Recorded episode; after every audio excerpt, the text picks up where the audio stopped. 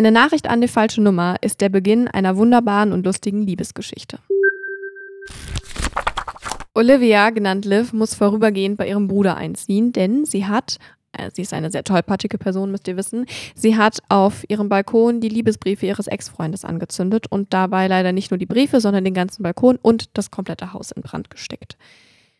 Das bedeutet jetzt zum einen, dass sie natürlich nicht mehr so wahnsinnig viel Geld hat und keine Bleibe und so zieht sie bei ihrem Bruder und dessen Mitbewohner ein, von dem sie zu Anfang gar nichts weiß. Es stellt sich heraus, dass dieser Mitbewohner ausgerechnet der arrogante und selbstverliebte, leider auch sehr attraktive Colin ist, den sie aus ihrer Schulzeit noch kennt und der schon damals immer fürchterlich gemein zu ihr war. Aber Liv lässt sich davon nicht unterkriegen und bietet ihm die Stirn und sagt ihm, ja, ich wohne jetzt hier und du kannst nichts dagegen tun. Und die beiden kabbeln sich immer mal wieder so ein bisschen, aber ähm, ja, Liv setzt sich durch. Und in dieser Zeit bekommt sie eine Nachricht von einem Unbekannten, Mr. Wrong Number. Und ähm, eigentlich ist diese Nachricht überhaupt nicht für sie gedacht.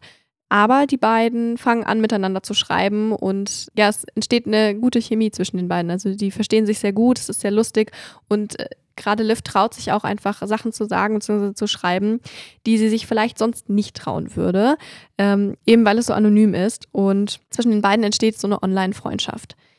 Was weder Liv noch Mr. Wrong Number wissen, ist, dass sie eben in einer Wohnung zusammenwohnen. Denn Mr. Wrong Number ist der Mitbewohner von Liv, beziehungsweise von Livs Bruder. Und die beiden fangen nicht nur an, sich unwissentlich online besser zu verstehen, sondern auch im echten Leben wird diese Kabelei zunehmend spielerisch und nicht mehr so fies und böse gemeint, sondern eher so ein ja, liebevolles Necken. Und zwischen den beiden entstehen eben auch Gefühle. Dazu kann Liv nun endlich ihren Traumjob machen und bei der Times arbeiten und Texte schreiben.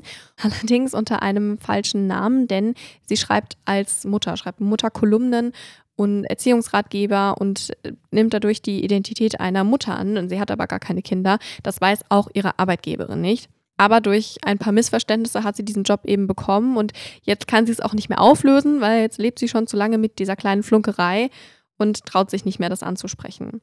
Es scheint also alles gut zu laufen, bis es eben doch wahnsinnig chaotisch wird und nicht nur die Lüge auf der Arbeit, sondern auch die Identität von Mr. Wrong Number droht aufzufliegen.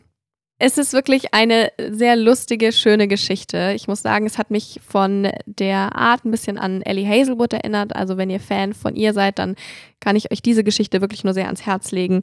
Liv ist ein unfassbar sympathischer, sehr tollpatschiger Charakter. Also wirklich sehr tollpatschig. Es ist schon fast ein bisschen absurd, aber dadurch umso unterhaltsamer, was sie alles schafft, kaputt zu machen oder ja, sich ständig irgendwo zu stoßen oder sonst noch was.